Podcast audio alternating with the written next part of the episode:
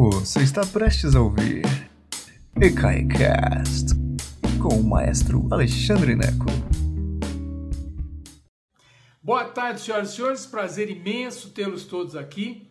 Hoje nós vamos falar sobre Cavalaria Rusticana, uma ópera em um ato do Mascagni, ah, que é interessante porque ela é curta, aí muita gente diz assim, puxa vida, finalmente uma ópera curta que eu posso assistir.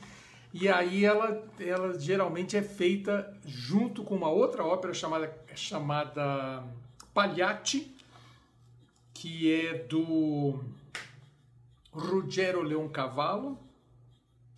E essa, essas duas óperas, então, são sempre apresentadas juntas. E é curioso, porque muitas vezes se usa o mesmo elenco. Então é bem interessante isso. As duas óperas, uh, eu vou falar sobre uh, o Pagliatti na semana que vem, na segunda que vem. Então hoje a gente fala sobre Cavalaria Rusticana, segunda-feira que vem eu falo sobre o Pagliatti. Se você está no YouTube, é possível que o Pagliatti já esteja é, aí na, no, no, no, site do ECAI, tá bom? Mas é, o que, que é cavalaria rusticana? Para começar, porque é um nome meio engraçado, né? Cavalaria rusticana é, fala sobre uma. A tradução seria cavalheirismo rústico. Mas não dá para não dá para traduzir isso 100%, porque como assim cavalheirismo rústico? Toda sociedade tem a sua regra, as suas regras de conduta, e algumas delas são muito loucas. É, Para quem leu o brilhante livro Crônica de uma Morte Anunciada, do Garcia Marques, é uma situação parecida com o que acontece em Cavalaria Rusticana. O que, que acontece em Crônica de uma Morte Anunciada, do Gabriel Garcia Marques? Na primeira cena do livro, assim que você abre o livro, ele conta de alguém que foi assassinado, por quê? Por causa de uma traição lá os dois irmãos da moça resolvem matar o sujeito.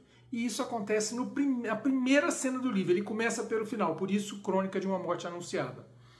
E ele passa o livro todo, que é um livro curto, você lê numa, numa sentada, em uma hora você lê o livro. Ele passa o livro todo mostrando o que que aqueles dois irmãos que mataram o sujeito que basicamente traçou a irmã deles e não devia ter feito isso, ele passa o livro inteiro traçando o que, que esses dois irmãos fizeram para que aquilo não acontecesse. Mas a lei estava traçada, aquilo tinha que acontecer, eles estavam apenas cumprindo o que o que a o que a, a cavalaria rusticana, o que as, as, as regras impunham as regras sociais daquela época na Colômbia, embora fosse uma Colômbia fictícia do Gabriel Garcia Marques, eles apenas cumpriram o que era esperado de irmãos cuja irmã foi traçada pelo sujeito. Então esse é um exemplo. Outro exemplo, eu me lembro é ainda na década de 70 ou 80, começo da, não, da década de 70, com certeza. O assassinato da Leila Diniz, né, pelo Doca Street, é, em que ele foi absolvido, isso quem, quem tem é, quem tem mais, mais idade a partir, né? Eu tenho 50, quem tem a partir dessa idade vai lembrar disso. Ele foi absolvido é, por, com base na legítima defesa da honra. E isso na década de 70 neste país, no Brasil. E, a, e, e embora tenha gerado. É, né, muita gente achou um absurdo isso, Ângela Diniz, desculpa, gente, obrigado, eu fiz uma, uma confusão. Exatamente. Embora isso tenha gerado uma, uma certa, é, uma imensa é, é, reação de muita gente, mas a, a, a, a sentença aconteceu.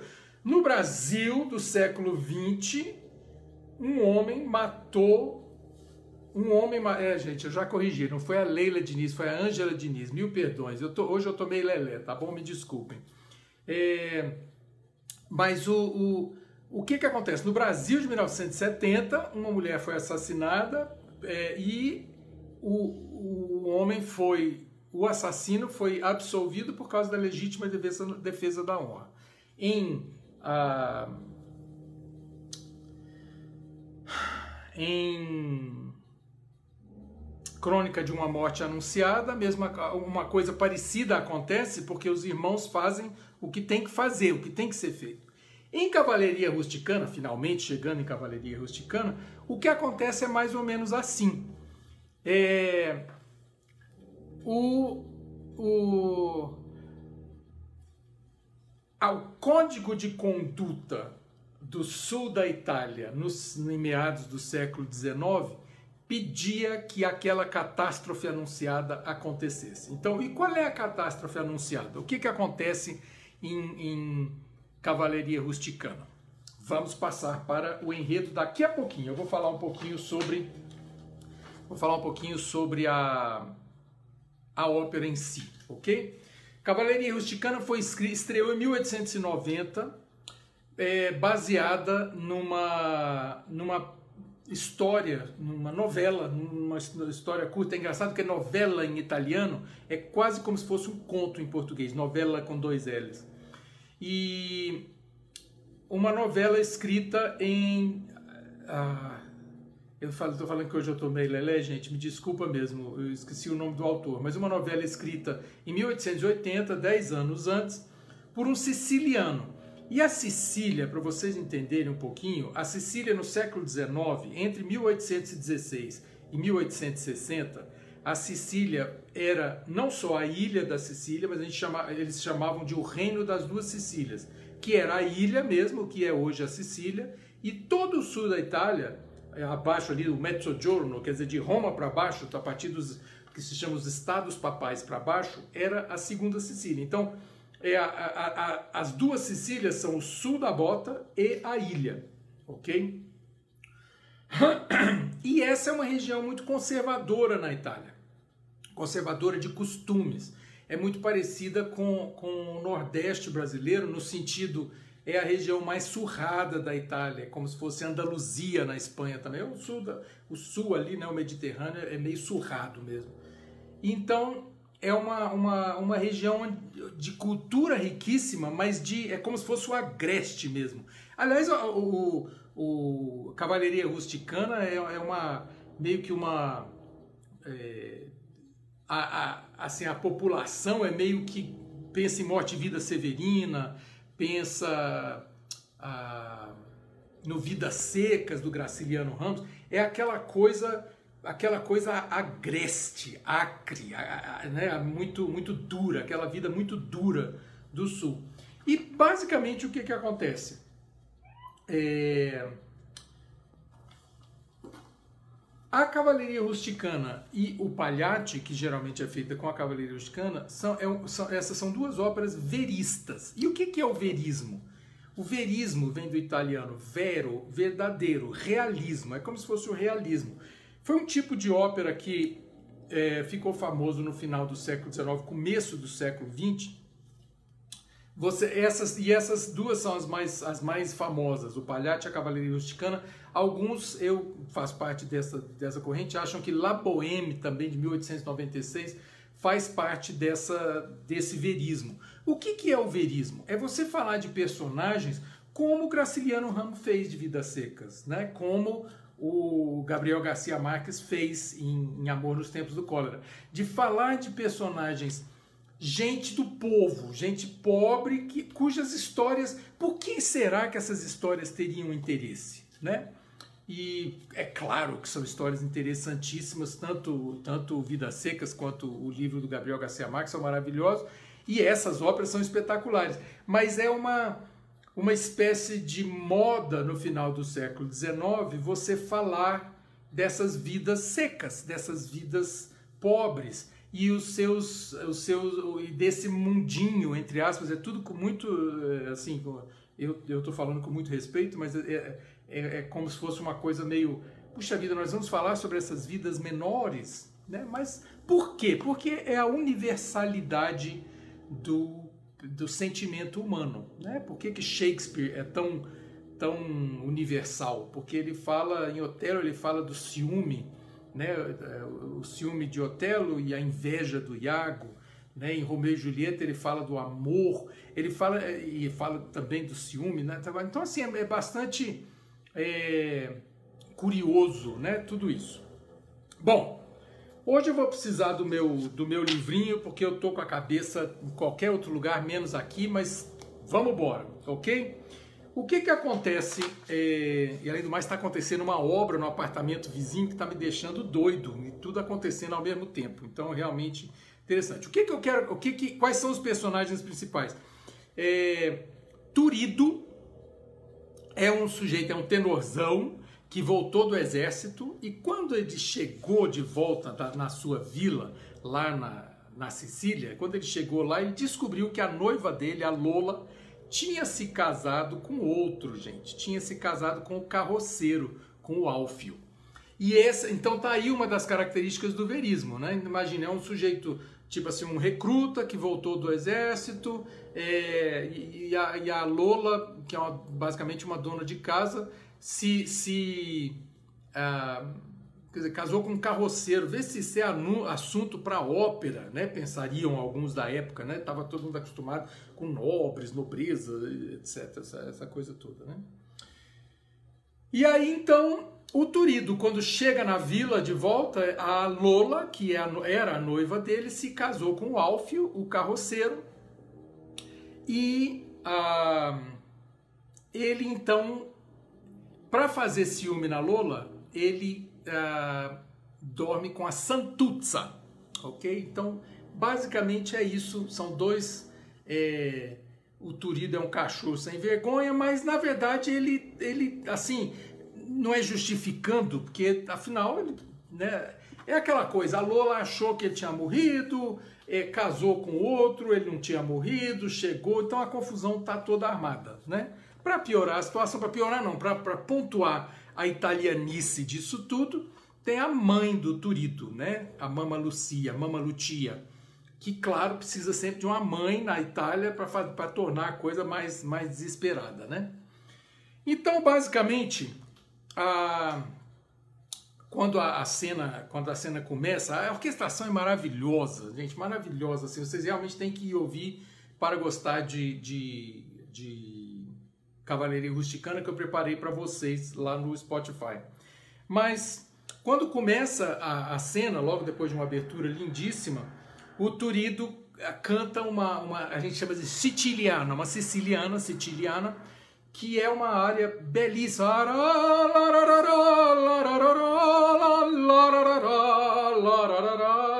Lindíssimo, realmente lindíssimo.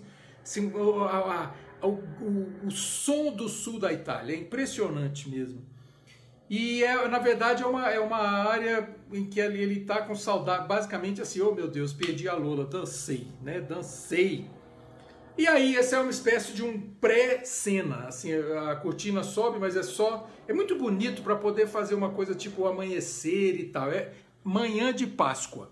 E ele canta essa área e a ação começa. Essa, ele canta de fora do palco. É uma, uma muito interessante porque a, é, é, a, a, harpa toca, a harpa acompanhando, a harpa no fosso da orquestra e ele fora do palco. Belíssimo. E ele. É, assim que ele termina essa canção, começa a ação. O pessoal do vilarejo, é uma vila bem pequenininha. O pessoal do vilarejo chega, é manhã de Páscoa, o cheiro da colheita da laranja no ar e tal, essa coisa toda. É, Daí a pouco, então assim, e aí, quando a cena começa, o Alfio, que é o carroceiro, chega na casa da, da Mama Lutia, que, é, que na verdade é uma taverna que vende vinho e tal. E aí a, a, Mama Lutia fala, o Alfio fala assim, ô Mama Lutia, me dá um vinho, aquele vinho que a gente tinha, porque estava muito bom e hoje Páscoa vamos, vamos celebrar, né? É, aí eis que Mama Lucia fala assim: não, o Turido foi na vila não sei qual para buscar vinho, porque aquele vinho acabou.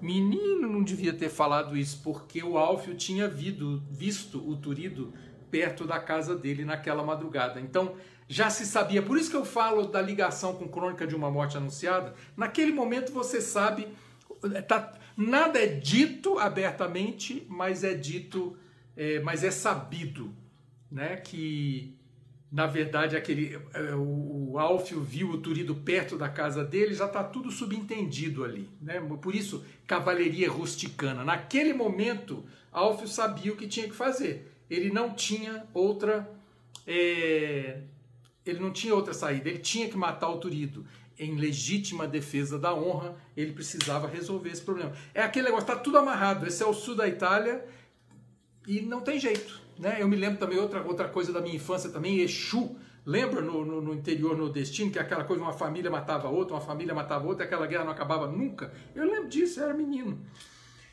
Mas aí, é, para tornar a ação mais, mais é, interessante, tem aí o, a culpa da Santuzza também. Lembra? O, o, o Turido era noivo da Lola, que casou com o Alfio, e para fazer ciúme, para fazer ciúme no, na, na, Lola, ele dormiu com a Santuzza.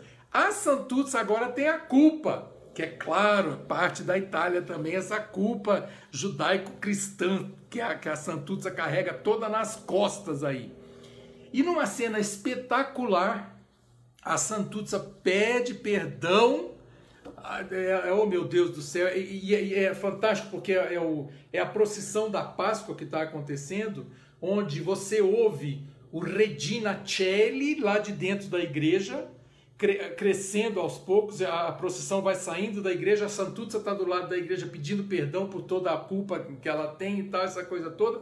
E essas duas, esses dois coros, essas coros, esses, essas duas realidades se encontram num coro espetacular e maravilhoso, que é talvez a cena mais conhecida do, do Cavalaria Rusticana, que é essa explosão de religiosidade, culpa, é Itália mesmo, até onde pode ser, realmente é impressionante. É, a Carmen está dizendo aqui, sempre a culpa da mulher, é exatamente, a mulher é que dança né, nessa história. Mas aí, é, resumindo a história, o, o, o Turido volta com o vinho, mas já está tudo, já tá tudo, nele volta com o vinho, é, o, o Alfio, é, o Turido ofere, o, o Alfio oferece uma, uma, um, um brinde. Viva! O Turido responde: Viva il vino che è sincero, que que é assim, viva o vinho que é sincero, que abre a alma, pipipi, todo mundo canta aquela coisa maravilhosa, mas os dois não bebem juntos, aquilo é, é tido como uma declaração de, de guerra entre um e o outro, para provar que é a coisa mais louca também, por isso cavalaria rusticana, dentro de uma maluquice, outra parte do costume que a gente conhece da, do, da Itália, que é muito maluco, para mostrar que aceita o, o desafio, que aceita o duelo, o Turido morde a orelha do Alfio. Meu Deus do céu, olha que coisa mais louca. Agora, onde é que o sujeito arruma tempo para ir morder a orelha do outro? Como é que. Né, aquilo, isso não é o duelo, isso é o jeito de, de dizer que ele quer. É, ele aceita o duelo, é morder a orelha do outro. Tem mais doido, né? Vai pensar essa maluquice, né? O macho burro sempre inventando as maluquices na, na, na história, né? Ao longo da história. Mas aí aceita o duelo, pipipi, popopó, ne, é, e na cena final, claro, antes de ir para o duelo, porque na verdade o, o Turido gostaria que isso tudo terminasse, porque ainda tem essa parte meio dramática, meio, meio miserável da história. O Turido gostaria de ser, ele diz que gostaria de ser é, morto como um cachorro, mas ele tem que aceitar com hombridade aquele desafio e tal, não sei o que, tudo cada lola. Mas ele nas, antes da cena final, ele vai se despedir da mãe, ele vai se despedir mesmo. Então, adio mama essa coisa toda, sai do palco e a gente só ouve uma corista, é sempre uma soprano que é escolhida para fazer isso, ela grita bem alto: ah, Hanno mazzato compare Turido! Mataram o compadre Turido, ela diz, né? Lá do fundo ela vai entrando e todo mundo diz: Ah! E mataram. Você não vê matar o compadre Turido, que é muito interessante que isso é remanescente das óperas barrocas, onde assassinatos não aconteciam no palco, era muito forte. Então, assim, eles. É, você ele sai do palco e você ouve que o, o, o Turido foi assassinado né, pelo Alf. E aí termina, cai o pano e acontece isso, exatamente.